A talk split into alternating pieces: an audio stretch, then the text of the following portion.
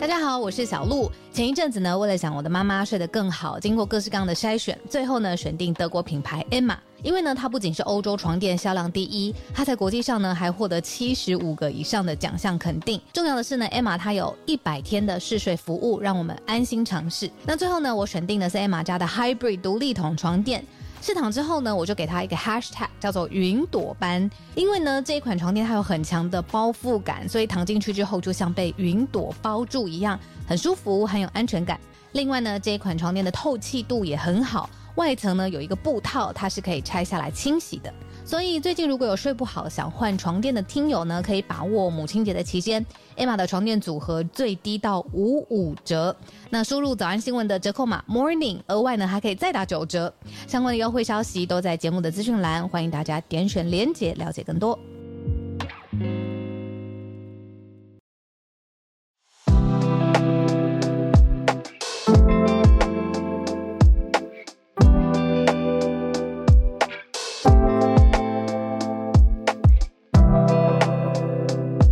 早安呢，大家，哈尔早安，大家早安，欢迎加入今天十一月二号星期三的全球串联早安新闻。我说早安，大家早安。今天是我们昨天有终于见到面了，好久没有见到面哦。对啊，我觉得你的状态、还有体态、还有精神都非常非常好哎。哦，你也你也是啊，你很瘦。啊！我跟你说，我已经我已经不是最瘦的时候了。澳洲回来的时候，已经你知道幸幸福幸幸福的肥胖。我觉得真的还好啦，虽然你一直强调这件事。就上次你在你在跟化妆师聊天，也在说这件事。我觉得因为我真的蛮在意的。还好吧？对，但你是你是最，因为我跟大家讲一下，昨天我们吃饭的时候。就也点了一个那个炸物的拼盘，然后我就看到浩儿眼神有一点点犹豫。你是最近还有在饮食控制吗？跟你说，我我其实没有要一直饮食控制，可是我的教练最近他自己在尝试完全不吃谷类。那炸物跟谷类的关系是什么呢？就是炸物通常表面上裹的粉都是谷类做成的淀粉。谷类哦，它是想要避免。谷是觉得是健康的谷类。它里面有纤维啊，对啊，但不是纤维问题，是他现在就是在看那个发炎抗发炎圣经这本书，应该有一些听友也知道啦，就是在讲说，很多人的体质其实吃了谷类，身体会有发炎反应，但是不自知，但是透过一段时间不吃谷类，你就会发现，哦，原来原来我平常吃东西为什么会胀气？怎样怎样的什么的，所以就在在他在测试，那他也他也觉得效果还不错，他建议我。那我是觉得实行上很有困难，可是我还是跟他说我会尽量试试看。嗯嗯嗯嗯。那我听过的是无麸质，就是麸质这件事情我听过。然后精致的谷物，像老师说，就是呃呃，避免精致的谷类。然后减糖，嗯，布马说的，哇，大家都有自己饮食控制小配博。对啊，对呀。然后哦，有朋友说今天会跟你见到面，哈。啊，今天跟我见到面？对呀。谁？Kitty，Kitty 说今天可以见到。等一下上课吗？对呀，哎。这个今天我们有蛮多题的资讯，很多。然后呃，哎，我也很谢谢，就是嗯，最近我有收到哦，梨泰院事件发生的时候啊，我我人没有在早安新闻上，那但是后续，比如说包括。为什么会这样？然后后续的处理其实有非常非常多不同的角度。然后我也很谢谢大家，还是很持续的把这些角度就直接寄到我的 Instagram 上面。所以我觉得今天这第三题，呃，离太远的事件到底怎么就责？就责的原因是因为以后不想要重复发生嘛？嗯，那我觉得可以有很多综合大家寄给我的意见的地方，可以跟大家分。没错。好啊，我们今天就可以开始准备来讲我们今天的预备的四个题目。那待会到八点半一样会有 SMC 早科学的单元，我们就先看到追了好一段时间的 Elon Musk 跟 Twitter 之间现在的最新状态。现在 Elon Musk 已经确定入主推特了嘛？那最新消息是他解散掉了推特的董事会，所以变成了。他一个人主管的公司，可以这样说，那也可能可能会走向私有化，也就是减少在公开募股的状态。然后解散，呃，推特董事会意思就是他要下市了，然后以后他就是一个人要掌管这整个我们现在说这个论坛的地。嗯，没错，这是今天的第一则，第二则则是一个公共安全的意外，在印度啦，也是周末期间的时候看到的一个消息，一个观光景点区的吊桥上面站的人数过多，而且这个吊桥是因为。维修之后也没有通过公共安全的检查跟许可就开放了，竟然就断裂，而且许多人直接从桥掉到水中，还有过程中发生了严重的伤害，甚至导致多人伤亡这样子难过的事情。嗯，等一下也跟大家讲一下这个公共安全，刚好接着。跟梨泰院相关，那一个是公共建设导致的安全问题，另外一个是人流控管相关的。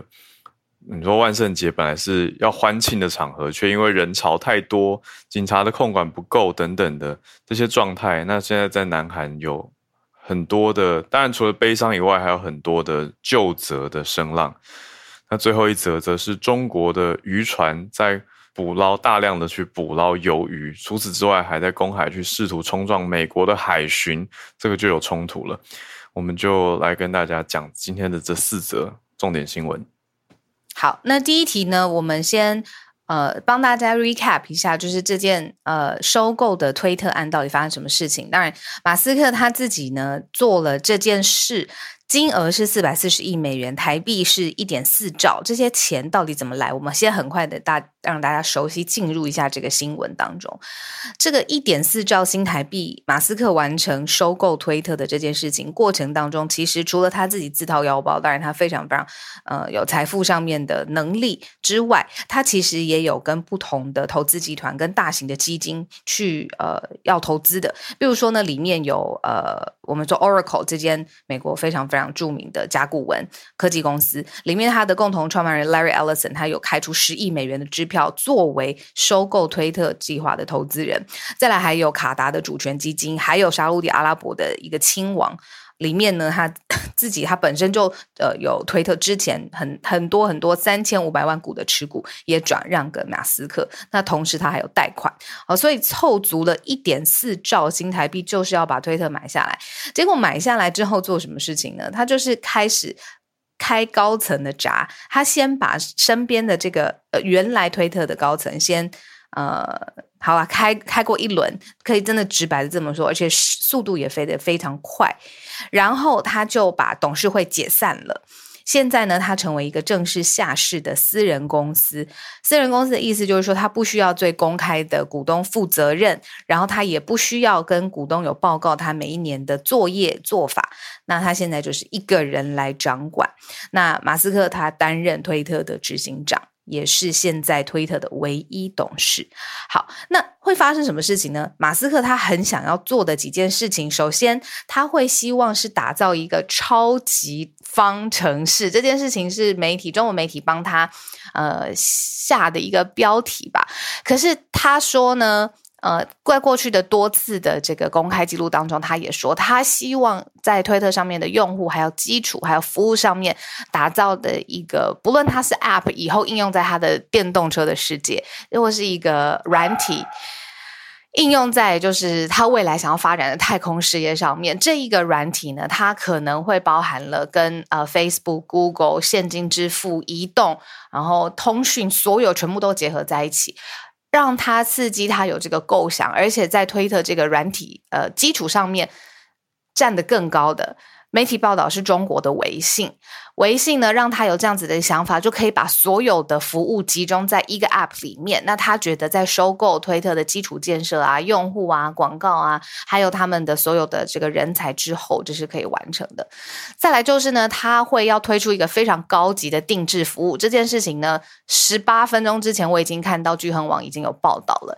现在呢，推特上面的蓝勾勾以后要收费，每个月八美元。为什么要收费？呢？首嗯，你可以想象这个要对蓝勾勾用户收费这件事合理吗？不管合不合理，反正马斯克一人说了算。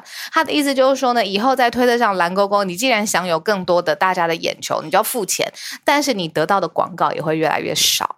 然后他接下来要推更高端的、高阶的定订阅的服务，就是在内容产业上面，他自己有一番想法。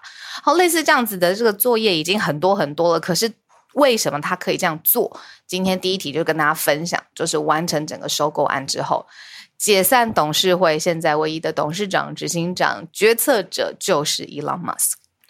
嗯，上个礼拜本来有消息是说，Elon Musk 他在收购之后传出内部的恐慌灾情是要裁员百分之二十五，就是你有四分之一的同事会不见。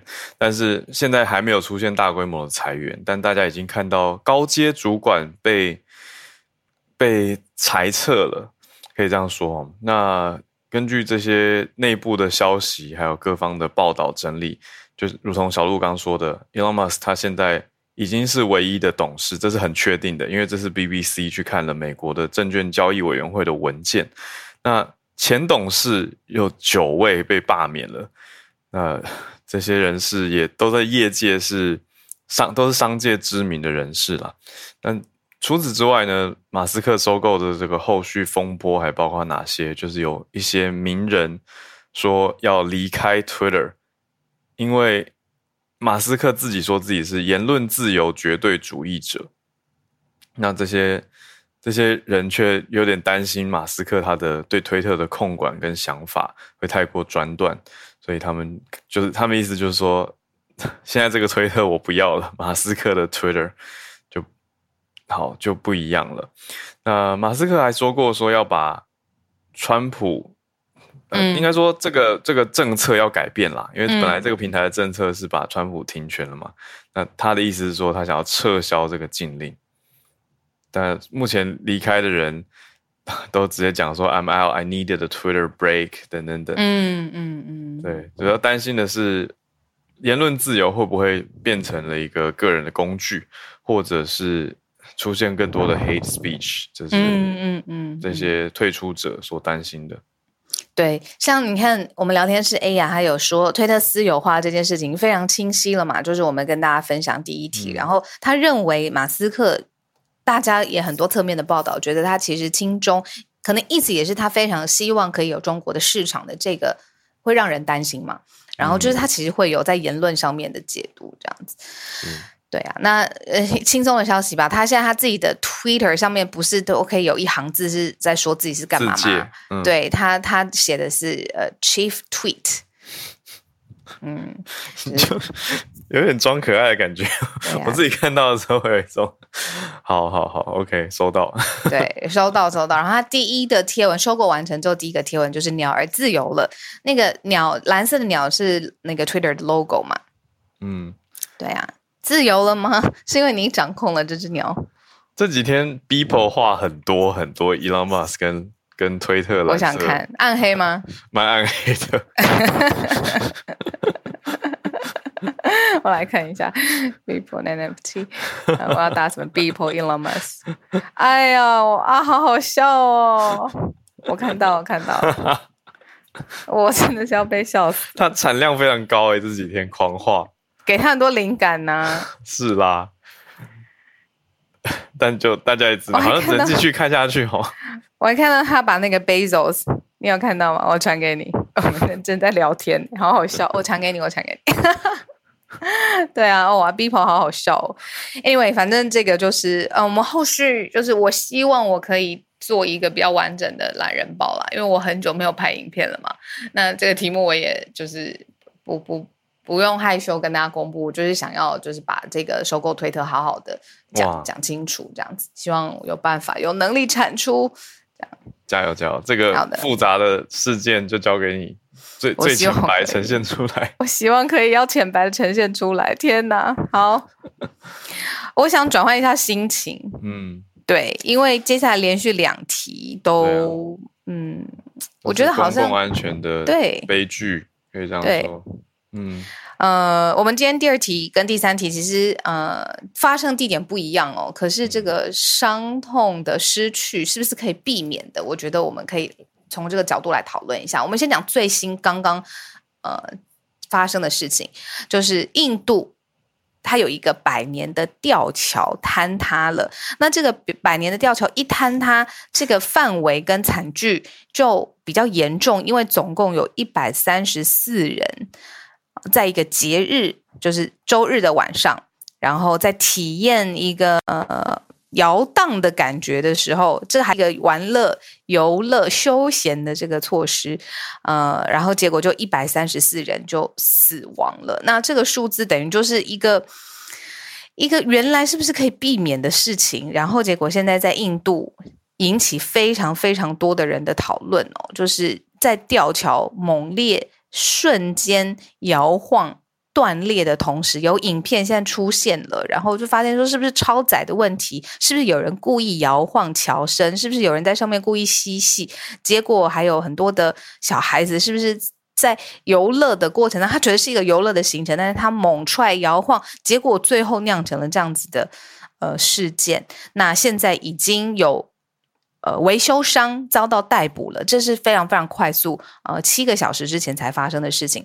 维修商九个人遭到了逮捕，然后呢，董事长还曾经说过，说他需要经费，避免这个桥垮掉，避免这个桥有发生不安全的事情，因此民众经过这个桥的时候，他要收门票。结果呢？这个桥还是断裂了。这个地方我一直刚刚不敢报，呃，不敢讲，因为我发现呃很难说。但它的英呃中文翻译是一个叫做古吉拉特邦摩尔比，好比较长的这个地方，它的吊桥断裂了，发生了意外，一百三十四人，最少目前统计是一百三十四人死亡。那结果是维修商的工程不合格，再加上很多人在经过它的时候。没有料想到这件事情会发生啊！他去做可能一些破坏桥的结构啊，或者是承受的这个行为，然后结果就酿起了这场意外。嗯嗯，就是人太多啦。这个桥，这个桥，我前几天看报道的时候是在整理到说，这个桥能够承载的重量大概是一百多人，可是当天桥上实际上有到三四百人，所以是非常超量的。那。也也有人拍到当时事发的影片，原因就是因为就像小鹿讲，它是一个景点，而且大家真的会在上面有一点好玩的这样摇晃，所以就是就是把它当一个观光的桥。但问题是这个桥没办法承受这么大的重量，所以当时当天这个事情是在大概礼拜一的时候，前天的事情，那是印度教的 Diwali 排灯节。这个假期的最后一天，对，所以在这个小镇附近大概有五百人聚集。那桥上是据报道有至少三百人在桥上，可是这个桥平常是大概可以承载一百人左右的的量的桥，所以就很多人掉到水里面去，呃，过程中发生了伤亡。那我在看这新闻的时候，我会有一个画面感。当然发生很不幸的事情，可是我在想在。过节气氛，然后他在桥上可能也有比较特别的风景，然后也享受这个时候忽然间断裂，然后坠落，然后酿成死亡。其实是有一百七十人获救的。那这些人，他们就是我看到媒体的报道，还有影片，就是他们在桥的呃断裂的结构上面，然后就靠着他们支撑，然后被救上岸。可是有一些人，他们可能体力或者是反应，尤其是三十名的孩童，他们最后是死亡 在。Sorry，在这个意外当中，我们刚刚说超过一百三十四人死亡嘛，三十名是小孩子，所以那个逮捕的行为非常非常发生的很快，就是就责发生是维修商，其实就是他的工程不合格。嗯，对呀，对啊，那个吊桥整修完以后还没有发给验收合格的安全许可，所以为什么会开放？这就是大家会想不透吧？就是觉得说。难道是因为要要过节了，所以大家要来，那就先先开放吗？可是问题是，这个公共安全，哎，总之这样的事情爆发的时候，大家就会很心急，然后赶快救责。但是整理下来，这个事件在印度媒体中时有所闻来形容这类型的老旧措施、老旧设施的状态，包括到一六年的时候回顾，有一个繁忙大街是在东印度东边的呃 Kolkata 加尔各答这边，繁忙街道上的高架桥也是突然的坍塌，那也是救出了一百名伤者，可是有很多人丧生。那再往前，二零一一年印度东北的大吉岭。这边也是一座桥，也是上面挤满了节庆群众，所以这样的事情，它也是一个跨河的行人天桥，所以就会让大家想到说类似性很高。这些都是公共建设的桥，那到底是你说这个验收当然是一个大重点，那另外就是工程稳固程度也是大家会去关注，还有桥上承载的人数跟人流控管有没有办法做到，大家有没有遵守，这些应该都是。观察的重点，嗯，观察的重点还有就是，如果接下来类似的情况，我们怎么样避免去这个灾难重复的发生嘛？那这一题就刚好可以延伸到我们再看看梨泰院这件事。梨泰院，呃，哈尔已经帮大家报道整理过了。那我们今天从不同的角度，或者是我们来分析一下。其他类似的情况也不用跟别人比，就是韩国自己比之前发生了什么事情。纽约时报举了两个例子，我觉得非常非常有趣，我跟大家分享一下。说 K-pop 就是呃。BTS 最红的嘛，防弹少年，他们在韩国有一次举办一个演出，大概吸引是五点五万名的观众，但是因为这个人数实在太高了，所以怎么做呢？韩国警方出动了一千三百名的警察，他们当天晚上首要目标是保护人的安全。另外呢，有说就是在韩国，他们自己也会有的不同的呃周末啊，或者是呃不同的庆典，然后还有呃。比如说美食节哦，这种不同的灾难或者是不同的呃情况发生的时候，其实他们是有应变的能力的。然后就说，在为什么在呃梨泰院这件事情发生的时候，同样的高规格的保护人们安全的措施其实没有发生。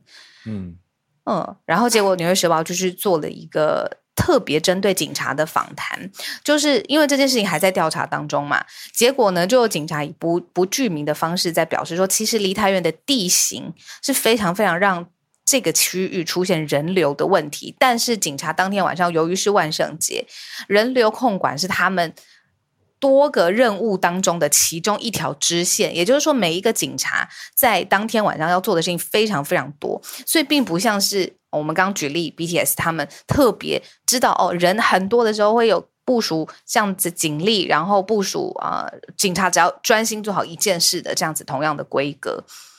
嗯，对，那这个是呃人群控制在警力的任务上面出现的一个新的角度。嗯嗯，那这两天从昨天应该说事件是周六晚上嘛，那现在已经持续到星期一、星期二。都有后续的效应跟回应。那昨天的时候，南韩的警察厅厅长是有公开跟全国道歉的。可是他讲的一个点，让很多人更在意的是说，事故之前有收到通报，有几通的民众报警说现场聚会太危险，人太多。可是现场的应对措施还是不到位，现场实际上部署一百三十七位警员。那就跟刚刚讲到的，像演唱会这种大型现场的警力部署落差是非常大的，尤其是现场这一次梨泰院的人数又有到十万，甚至根据地铁的数据是有十三万。嗯，解封嘛，对啊，所以大家就在变成就责的标的指向了警方了。对，警方的呃，当天也不能说就是在部署警方的策略上面没有料想到会出现。这样子的意外，这是首先，然后再来就是警方当天晚上他要执行的任务是并行的，有很多个，所以他可能也没有全心全意在想说，哇，这样子的呃意外可能会发生，然后可能发生当下支援的警力部署警力也不够，嗯，所以这个是一个新的角度，这样子。那我可以跟大家分享，就是昨天我们每次就是韩国的新闻或相关的新闻的时候，宇宙虾米都会跟我们分享的一个想法，就是说他认为大型的公安意外真的不是。归咎任何一方的这个问题，它可能是很多环环相扣，大家不愿意见到的因素，然后导致环环相扣，一个接着一个的。所以看新闻的时候，除了比如说啊，政治人物怎么这样讲话，或是啊，警方就是怎么怎么有这样的问题，他是希望说可以给他更多的时间，仔细调查来理清。嗯，我很多媒体或自媒体都在找一个最后的呃症结，到底谁应该负责任？对，对啊，没错。另外一个讨论点，有听友在聊天室有提到，对，也有看到一些相关报道，是讲说巷子的一边是一个饭店嘛，说饭店的外墙似乎是违违建，那非法的往外推，所以让巷子更窄了。嗯嗯，对，就是开始延伸到旁边。地形的问题啊，对，还有旁边的建物是不是符合法规等等，就是大家都希望能够理清，而且就责。我觉得这个就责背后就是一种悲愤啊，就希望能够有一个出口跟找到避免的方法。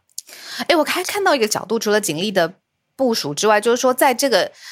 这个悲剧发生的，比如说一个时间段之内，一个小时之内，到底有多少起通报？那通报之后，警方到底有多少次因应这个通报而增加的警力？现在也被变成了一个检讨的方向，就是说明明有通报，很多人报案了，为什么这个时候没有派更多的增增补的援手呢？都是警方，对啊，这几天就是警察厅啊，被变，现在被变成了一个大家检讨的方向。嗯，对啊，嗯，对。以台湾来说，状态，嗯，那一天有讲到，如果真的大型踩踏事件发生的时候，到底当下可以怎么做吗？没有哎。好，因为我看到有一个土行关键评论网做的，我觉得我可以分享在那个我们的社团里头，搜寻全球串联早安新闻的 Facebook 社团就。嗯，好，那我们来到今天最后一则重点新闻盘点，是讲到中国的渔船在大肆捕捞鱿鱼，在公海还冲撞。美国的海巡快艇，这是在什么地方呢？这是太平洋的另外一边，远离台湾这边的另外一边，是比较靠近厄瓜多的加拉巴戈斯群岛这个地方，有几百艘的中国鱿鱼船正在捕捞，那在执行任务嘛。那美国的海岸防卫队快艇是过去检查这些船有没有非法、没有申报，还有。不遵守管制等等的状态，那在这些目前海上的状态是强国就可以在公海登上其他国家的渔船，因为目的或者是这个名义是要确保集体保护海洋濒危的鱼类资源嘛。那虽然比较少，但是是合法的做法。可是这一次发生的一些冲突，就是中国这边捕鱿鱼的船的船长。让人意外哦，有三艘船就看到这些美国的船来，他们就是快速的疾驶而去，而且另外一艘是急转弯九十度往美国的快艇撞过去。那这艘美国的快艇叫做 James，好，詹姆斯号，他就赶快闪避嘛，来避免被中国的捕鱿鱼船撞到。所以这次公海的对抗就。还好，美国这个船是有避开，不然的话撞上应该冲突就更大了。可是这一次的状态是一个，因为像刚讲的嘛，这个在公海的惯例上面应该是符合集体的利益，就是保护海洋濒危鱼类，所以应该是可以接受调查、可以接受执行的。但是中国的渔船却反对跟违抗，所以这样的做法变成不符合海洋国际海洋的协议啦。那美国的想法是认为说这件事情是一个不好的先例，那这样子的海岸巡防队、海防卫队也是第一次在太平洋的东边执行这种取缔非法捕鱼的任务，所以这次的事件等于是中美之间一个海上的事件不太好的小小小结论，可以这样说，因为呈现出来是这样的渔船是。你说他是不是合法捕捞鱿鱼？本来应该应该理论上应该是啊，可是发生这个冲突事件以后，就变成 比较负面一点点，而且留下了一些疑虑吧。那接下来会不会继续捕捞？而且接下来美国这边的渔船，美国不是渔船，美国的海巡会不会继续去调查？那会不会又有后续的冲突？也是会继续看的。因为大家比较担心的是说，中国的这些渔船有可能是把临近中国的海海域的资源已经耗尽以后，又往美洲大陆四周去开拓嘛。嗯，对啊，那这个自然资源的捕捞状态有没有超标，或者是应该说超过规格，是这个调查的重点。嗯。好，刚好时间八点三十一分，谢谢浩尔把第四题也帮大家完整的资讯跟大家分享。我们从 Elon Musk 变成呃推特现在一人掌管的帝国，然后再来讲到在印度的吊桥的意外，以及讲到梨泰院事件，现在在讲的是这个警力部署啊、人流控制的问题。我还有看到一个角度是。但这个讲起来有点人性的暗黑啊，就是周围的商店跟商家在推挤事件的时候，谁有出手帮助，还有谁是旁观不救啊？这个事情好像现在大家也变成了一个讨论的方向，这样子。但我们就是说，宇宙强民是说，很多事情没有办法归咎是一个这样子的原因，所以导致最后的惨剧。那多元的角度，我们继续再 follow up，然后最后渔船在公海来试图冲撞。美国的海巡的后续资讯。好，那现在我们刚好有看到森内，因为今天呢，同样也是星期三，我们早科学的时间，那就邀请森内跟大家打招呼。森内早安，大家早安，Hello，小鹿早安，Hello，早安，Hello，Hello，我的声音清楚吗？非常清楚。那今天要跟我们分享什么样的科学上面的观念？好，我今天其实想要跟大家分享的是下个礼拜即将开始的呃联合国第二十七届的气候变迁峰会，也有人叫它气候峰会，这样它叫 COP twenty seven。那 twenty seven 的意思就是它是第二十七届，然后今年是在埃及举办，所以其实台湾的友团们其实已经准备就是要飞去埃及了，这样那。但是通常这个嗯峰会开始之前，就是会有各种国际跟气候变迁有关的报告就会开始呃就是发表这样。那也就是接下来这个 COP twenty seven 两个礼拜时间，那各个国家就要根据呃例如说去呃去年一整年大家做的好不好啊，然后减碳成果啊、政策啊这些来做讨论，然后有时候当然有就是谈判这样。那嗯。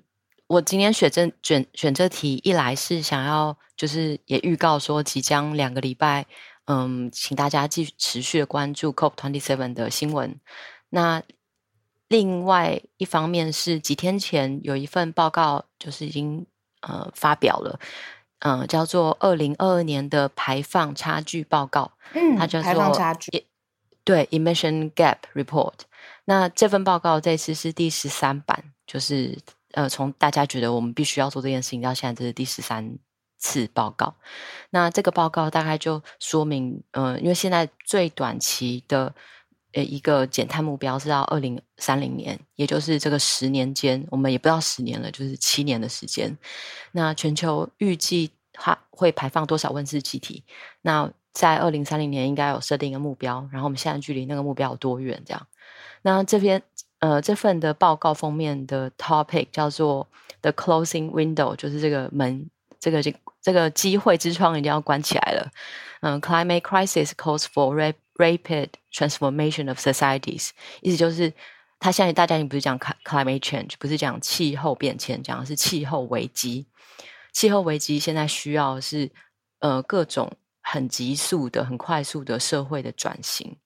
那这个 topic 就让大家知道说，哦，这其实不是什么好消息。这样，那这个报告结论就是说，从去年在英国 Glasgow 举办的 COP twenty six 以来，这一年这些国家就是因为上次开会重新提出了国家承诺，然后呃，实际上的执行，事实上它只比我们二零三零年想要减排的整个量里面只减了百分之一。嗯，就是很少，非常少这样。嗯，如果我们要嗯以现在提出的政策，然后我们就照现在这个状况去走的话，那到本世纪末气温会上升二点八度 C。那如果我们都有好好做，我们大概会上升二点四到二点六。这跟当年如果大家很记得有个我们要什么全球升温一点五度。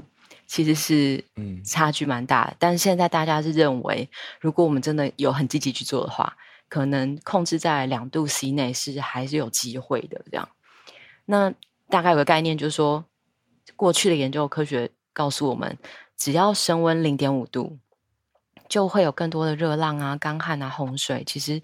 嗯，全球串联这边也常常就在跟大家分享，嗯，哪一个国家在什么时候？其实像今年欧洲啊，嗯，还有欧洲热浪啊，嗯，淹水啊、大雨啊这些，其实就一直像，诶，我现在有点忘记，但总之就是，如果大家去查的话，就发现我们是有感的，感觉到气候就一直在改变这样子。那这个转型。的话，大家说转型是到底是哪些转型？这个报告我觉得还是蛮幽默的啦。他就有提到说，这里的全球要加紧脚步，大规模的系统性的转型。呃，有几个部门尤其要花力气，像是电力供应系统、工业系统、运输系统、建筑部门、食品跟金融系统这样。他讲完以后，就觉得那不就是全部吗？嗯，就是我们现在全部赖以为生的各种系统，其实都会需要改变。金融我会有一点好奇。就是跟传统想到气候的应变单位，好像刚除了金融以外，刚刚讲的其他几个都比较可以想象。对，但是它我觉得概念啦，但这个这个这个可能要再再有更多讨论。但金融系统包括是金融系统要。投资就是金融系统怎么稳定？他要投资，他在哪一些产业上面？他要借贷给哪一些产业？就是这些，他原本的概念可能也需要有一些很大的转变，这样子。对，那他他的概念是说，如果我们现在赚钱的方式，所谓赚钱方式，可能也包括金融系统，它要怎么让自己稳定、持续的成长？如果这个赚钱的投资或是方式跟碳排，或是排碳，或是排放，就呃全球。排放温室气体是分不开的，那这个这种盈利方盈利方式就不是一个永续的方式，也就是在大家都在如果大家都在急速的转型的话，那这个原本的投资可能就会被锁定，或是它可能就会失去它的效益。这样，那对，那现在在讲的就是呃呃，大家可能会接着会看到很多团体也借着这 COP COP twenty seven 去抗议。那科学家讲的话，我觉得很值得大家记在心里。就是地球它不会管你，你们今天在讲 COP twenty seven，今天到底达成什么协议或者没有达成协议？地球真的在乎的只有温室气体，只有温室气体会改变地球。这样就是这是真实的。我们每天做的决定，其实呃都在都有可能排放。呃，就是温室气体，嗯，那这件事情其实是每个人有有些人可能会说，哦，这些排放大国啊，就列举出来没有台湾，就是在里面的中国啊、美国啊、欧洲啊，然后，嗯，对，那没有台湾，台湾减减排或是到底为为什么要这么做？这样，但如果是把它看在一个全球的社会转型，如果每一个社会、每一个企业。或是这整个供应链跟需求链都在跟着永续或是减排走的话，台湾要站在这个全球的位置上，就不可能不在乎这些改变。对，所以今天讲这个虽然说新闻，但其实有点老生常谈，就是大家一直在谈。但我觉得我们会需要被提醒，我自己也会需要被提醒，就是我今天要呃骑摩托车上班，还是我今天要搭大众运输上班，这可能就是一种选择。这样，那。有的时候，这样的选择累积起来，其实就是观念跟社会的改变。然后也呃，借着今天的机会，呃，就是呼吁大家，就是多多想起，多多想想地球。然后呃，在接下来两个礼拜，可以多多关注 COP twenty seven 的相关新闻跟资讯。这样子，谢谢，谢谢，谢谢三内，谢谢，谢谢。哎，每一年这个会议其实都呃有很多的媒体啊，或者 slogan 啊，或者是相关的 campaign 都会在这个时候同步出现，所以这个峰会真的是世界上面关注很大的。没错。好，那我们就继续来全球串联的时间了。谢谢刚才 SMC 早科学室内带来的 COP twenty seven 即将展开。那我们来连线到叶老师，叶老师刚才也在聊天室有跟大家讲哦。可是指出这个事情，我讲一下。叶老师刚是写到说，我有看到这是老师之前整理给大家的标题新闻之一，讲到说一百九十三个国家，只有二十六国执行巴黎协议。对，看到就会有一种 叹了一口气，然后大家各自加油的感觉。老师早安，早，哈喽，早，小鹿早，心内早。那呃，刚刚稍微补充一下，就是说，其实台湾我有写在聊天室里面，其实台湾的人均排放量并不算低，我们没有上榜成为排碳大国，其实是因为人不够多。哦，对，不然的话，以人均排放量来算的话，台湾并不低，因为我们呃，其实有一个问题，是因为电价太便宜，所以厂商没有意愿要去更新设备来减碳。嗯，但是一提到这个就牵涉到选票，嗯，所以就很麻烦。嗯，但就是说电价低，所以这些大型的工厂他们可能也比较 比较会持续的运作，而且可能会也产生衍生的污染嘛。对，就是会沿用现有的设备，但是现有的设备可能没有那么省电。哦，OK，对。嗯，这个是这个事实上已经就是说已经这个讨论很久了，但是因为政府没有意愿，你看最近就是说终于调整了电价，但是企业立刻就抗议啊，然后那个甚至有的还威胁说要出走啦等等。当然就是说他们的出走大概只能够。呃，当做是一种威胁，因为事实上，其他国家的电价更高。台湾即使调高了，还是世界，呃，可以说是名列前茅的低价、低电价国家。嗯，对。那今天啊，今天要跟大家分享的是一个，这又是一个慢新闻，就是之前蛮久以前曾经提到说，这个企鹅出版集团跟那个 Simon and Schuster 要合并。那事实上，合并以后，他们就变成我如果没记错的话，变成全世界最大的出版集团。但是最近就是被这个美国的这个 District Court，应该是区域的法院吧，就是区域的法院说这个不可以，就是说那个裁决说他们不可以合并，因为他们认为说这样子的话呢，会让这个就是呃。出版业的竞争变得就是降低出版业的竞争，让这个呃独立出就是独立作者呢更加的没有呃就是没有这个什么没有办法去跟出版业谈价格，嗯，所以所以这个那个合并已经被下令，就是已经被下令停止，不可以合并这样子。那当然就是说，另外一个附带，另外一个是我昨天看到一个出版台湾出版业的消息是说呢，因为纸的价格从去年到今年涨了百分之十到百分之二十五，所以这个造成说呢，台湾的出版业可能会面临一个状况，就是说呢，未来很多书可能就只有印一版，一版卖光了以后就不会再印，嗯。即使版权还没有到期，他们也不会再印，因为负担不起那个成本。因为台湾的读者其实已经很习惯，就是低书价，就是我们的书价其实已经比世界各国要低。然后还因为博客来的关系，所以大家已经习惯七九折。那那个最近这几年加入的 Momo，甚至打到六六折。所以造成说，现在台湾的出版业可能未来会面临就是所谓的出版及绝版。嗯，对。那这两个消息带给大家。嗯，谢谢老师。我对出版业的了解是从之前我出书之后才想的比较多，就是以前根本不会知道说为什么书要有定价。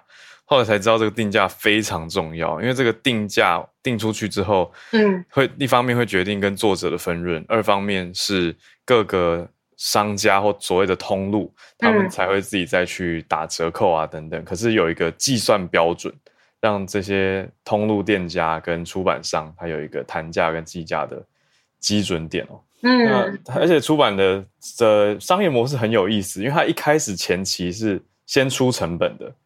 就是先把作者的这些权利啊，什么都先买下来，而且印制完成。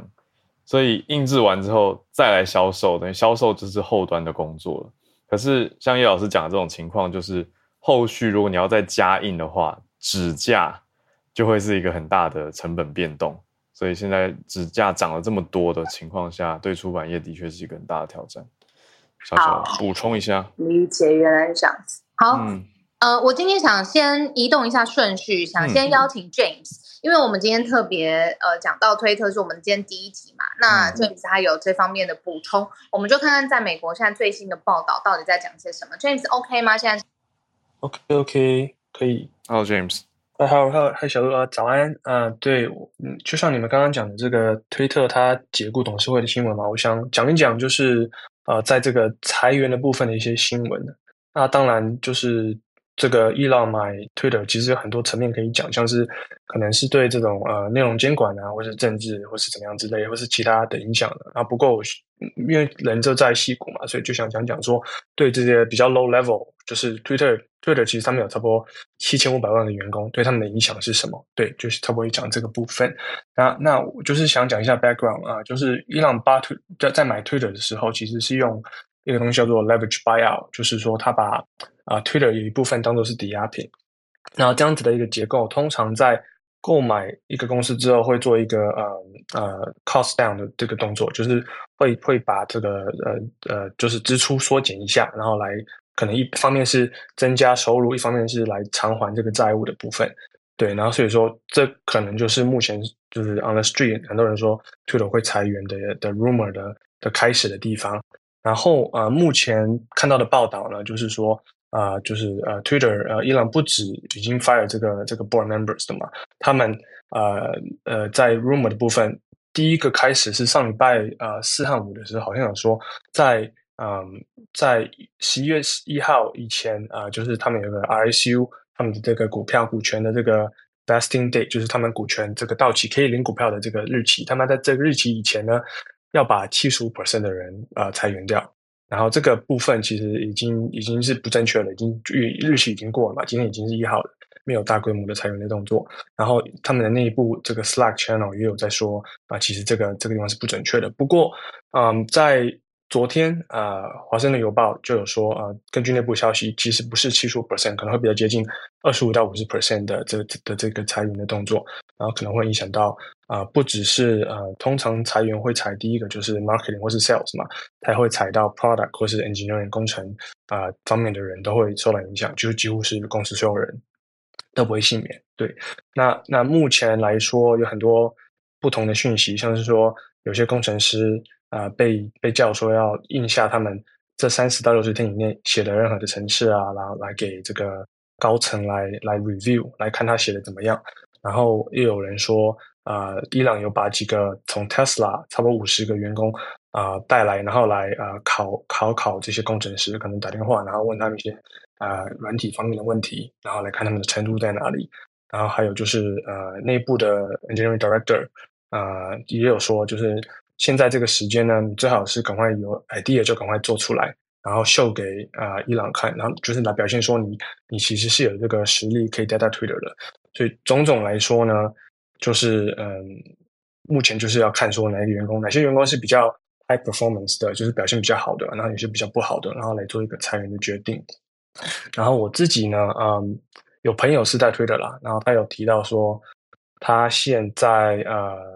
这个礼拜要工作差不多十二到十六个小时，然后包括这个周末的时候也要工作，因为他们礼拜一有一个 deadline，然后如果做不好的话，就就就差不多是拜拜的状态。对，所以他们其实那边内部压力非常大啊。对，那那我们呃自己的公司也有收到很多呃呃呃这个应征者的的讯息，就是说目前看起来，不管是推就就推的很多人就已经想要走了，这样子已经开始有一个动作了。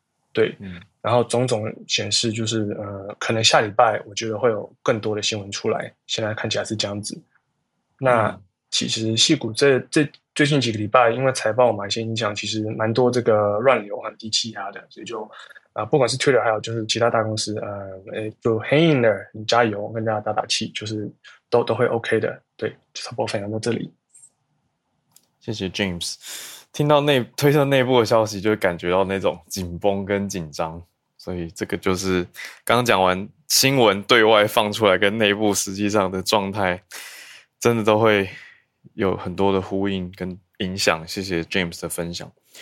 那我们再连线到东京的翠翠，翠翠早安。大家早安，小鹿早安，大家早安。今天想要讲，其实这个事情在日本已经烧一阵子了，那算是在去，嗯，上个月算是总算落定，所以我想说，因为刚好 NHK 有稍微把它作为一个报道，那我来跟大家分享一下，就是那个日本有所谓的自卫队嘛，那其实自卫队本身算是就是是自愿的，只是说你想。你可以签进去这样子，那其实这里面也不乏有男生一定有，但是女生也是，嗯，不多，但还是有的。那在这当中呢，有一位前自卫官，就是那个陆军自卫官的女性，她叫做武之井里奈。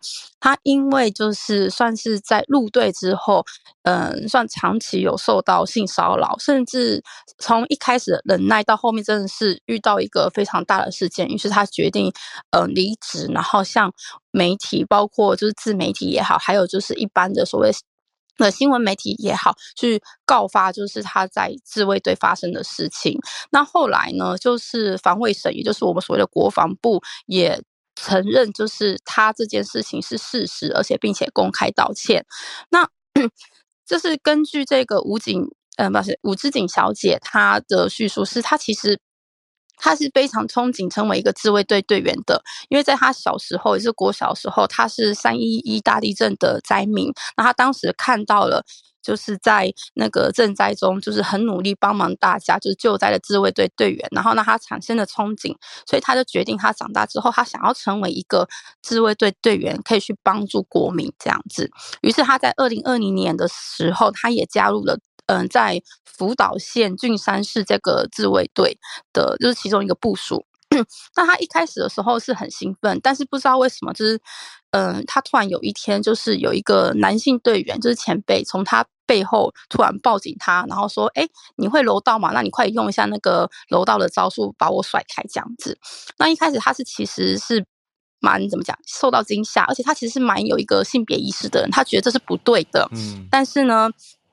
然后他就是他，因为他无法阻止啊，因为他觉得就是他是新入队员，然后他也很怕说，如果说他做这件事之，就是他说如果他拒绝的话，会不会受到就是一些怎么讲，就是对待这样子，所以他是决定隐忍下来。然后后面他发现，就是他们的队员除了他以外，其他的女性队员其实每个人都有类似就是受到这样的性骚扰。但是他在忍了快一年之后，就是在去年八月的某一天，他突然就是被。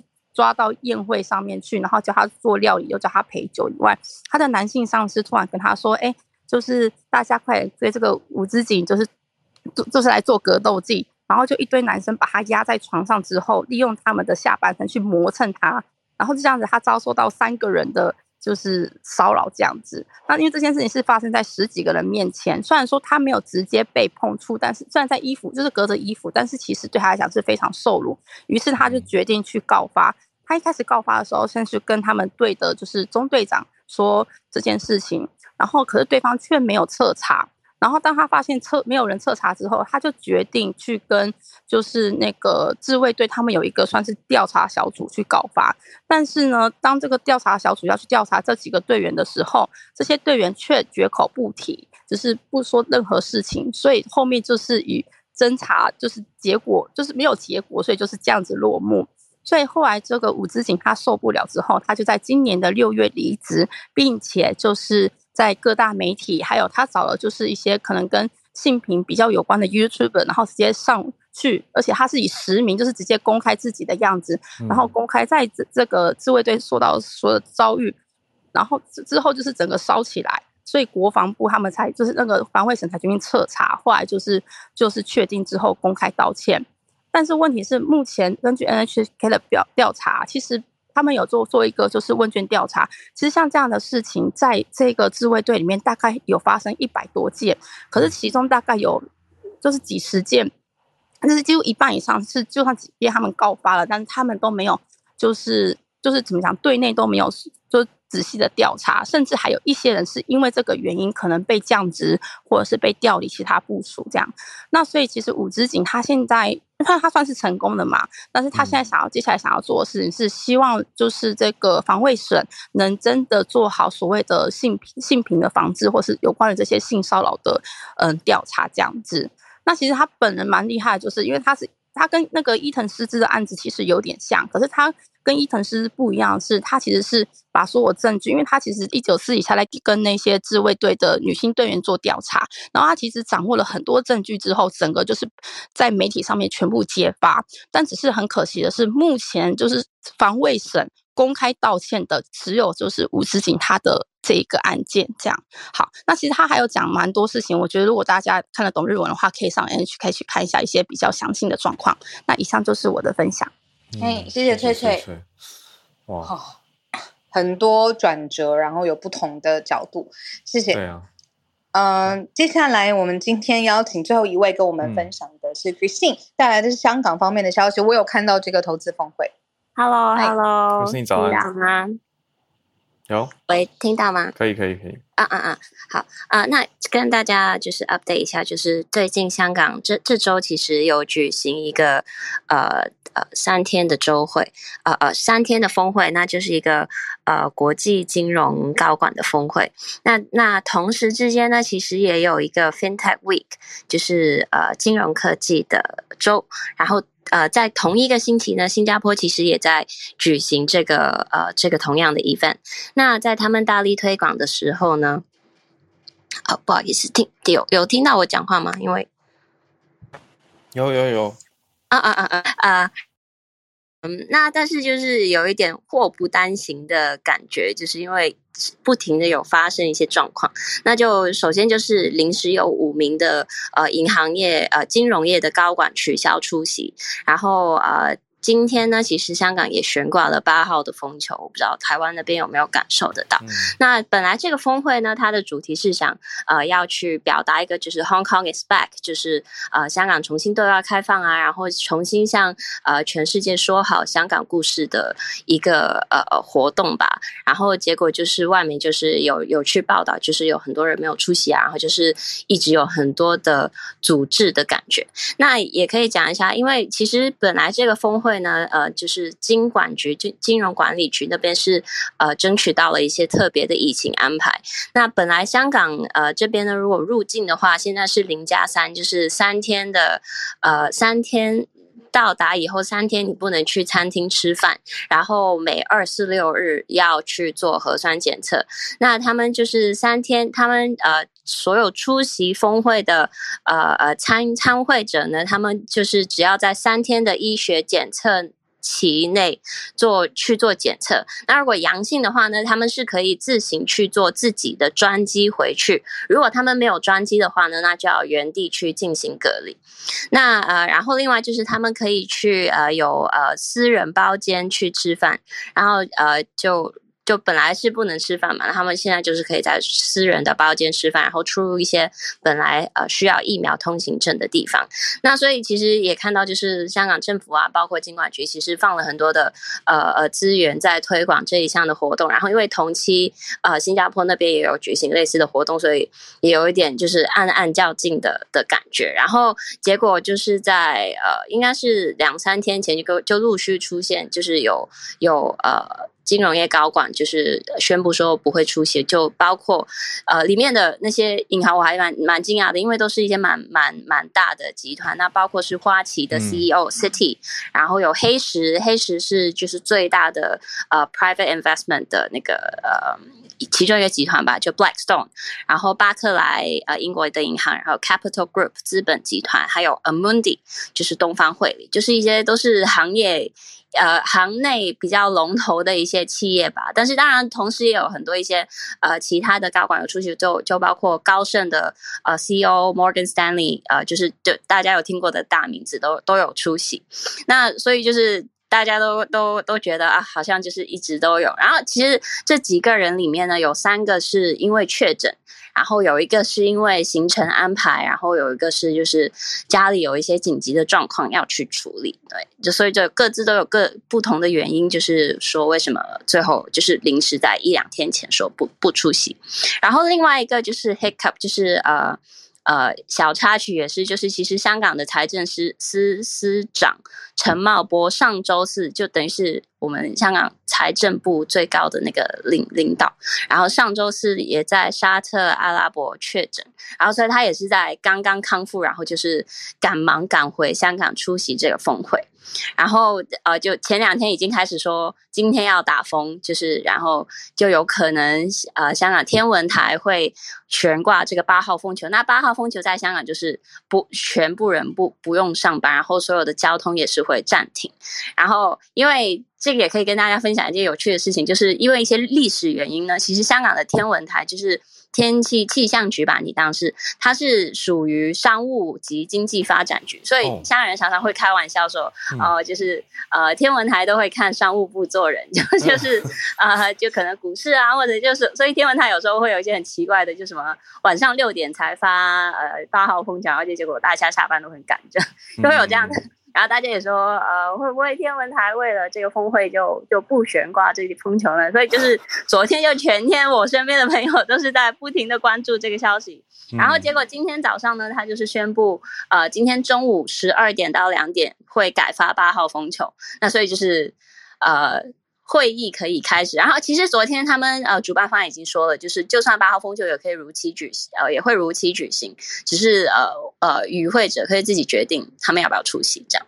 对，所以就跟大家分享一下，呃，这这几天关注关注度比较高的一件一个 event 吧，在香港。嗯，谢谢 Christine。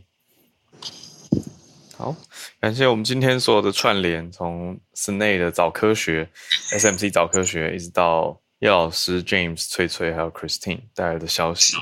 我们今天的全球串联早安新闻在这边告一个段落。好，那我也要准备去。奔去教课了，好，没想到我们这边听友有大学生，好，实在是很开心的一件事情。好，谢谢大家。那今天就因为人在外面没有器材，所以就没有收播的音乐，大家就嗯可以听自己的歌。好，所以今天就在这边告一个段落。明天，明天早上，小鹿我们有一个很特别的来宾。好，小鹿感觉在忙。好，他知道，他知道。我们都有预先联络好，明天早上就卖个关子吧，让我们一起神秘一下，非常非常特别的来宾，跟科技的结合。那我们明天早上一起来期待一下。好，那也谢谢今天所有的大家支持啦，我们就明天早上八点准时跟大家继续串联，我们明天见，大家拜拜。